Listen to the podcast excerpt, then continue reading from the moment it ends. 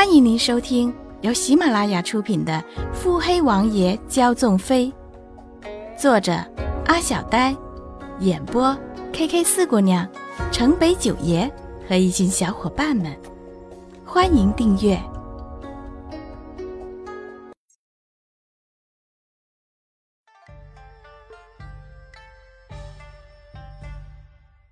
第三十一集。幕府的后院。大片的紫藤花含苞待放，藤条随风摆动，沙沙作响。光线柔和的从斑驳的藤条中斜斜穿入，一片紫色，仿如梦境，让人忍不住留恋驻足，贪恋着片刻的宁静。这般美景，前院书房的穆景欢怕是无法欣赏了。小姐。现在城中已尽是流言了，不说城中百姓，商铺工人已经开始蠢蠢欲动了。竹雨飞慢慢的回禀着，好看的眉目中隐隐可以看出对所禀之事的不满。嗯，可查出是谁做的了吗？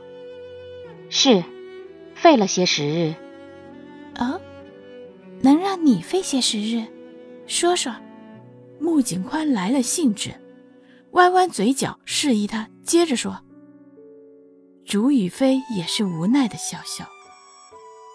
哼，消息是几位掌事传出去，自消息一出，穆家各大商号单子不断减少，银号的情况更是糟糕，工人们也开始罢工。哦，那穆家的十大掌事怕是已经联合的差不离了。穆景欢翻着账册。未曾抬头，竹雨飞语气中有些担忧。几大掌事均以众家马首是瞻，不仅如此，他们还联合了一直合作的一些大商贩，其中似乎有连家，只是连家似乎暗地操控着。穆景欢顿了顿，抬起头对他笑笑：“哼，雨飞可是觉得此事不好处理。”竹雨飞微微欠身，低下头。雨飞只是担心小姐操劳。穆景宽见他如此，一时也不作声，只是站起来理了理衣袖，复将双手拢于身前，朝窗户走去，临窗而立，将目光放远，看着院中的姹紫嫣红。竹雨飞也不打扰他，只是静静的候着。片刻。穆景宽思量一番，转过身：“雨飞，你可记得你随我多少年了？”竹雨飞未曾料到他会突然这么问，愣了一愣。自小姐七岁那年将落难的雨飞带回府中，如今小姐已过二八，雨飞已跟随小姐十年之久。我七岁便精通商道，那时年幼，贪图玩乐，自己也做了些成绩。如今也有些年头了，旁的人不知，你必是知晓的。小姐天资聪颖，过目不忘。七岁开始学习经商，十二岁便开始独自理事，直到老爷病危，您便开始掌管整个穆家。我天生怕麻烦，所有的事宜都是交给你管理的。父亲魂归，我守孝三年。所有的事宜也都是交给各大掌事与你。旁的人不知这些事，以为我穆家小姐只是那养在深闺的小姐。自父亲病危，他们便已经蠢蠢欲动。为免父亲担忧，我未曾动他们。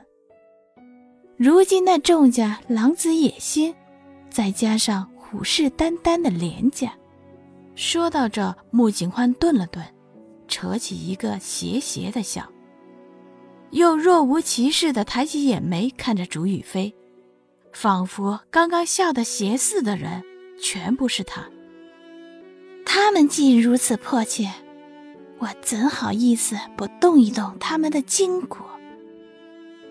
竹雨飞一脸黑线，小姐啊，人家最多挫挫锐气，你为啥一来就伤筋动骨了？很快又无奈的笑笑：“是呀，这就是小姐呀。”就算全天下欲与之为敌，也不屑动一下眉毛的小姐啊！怕什么呢？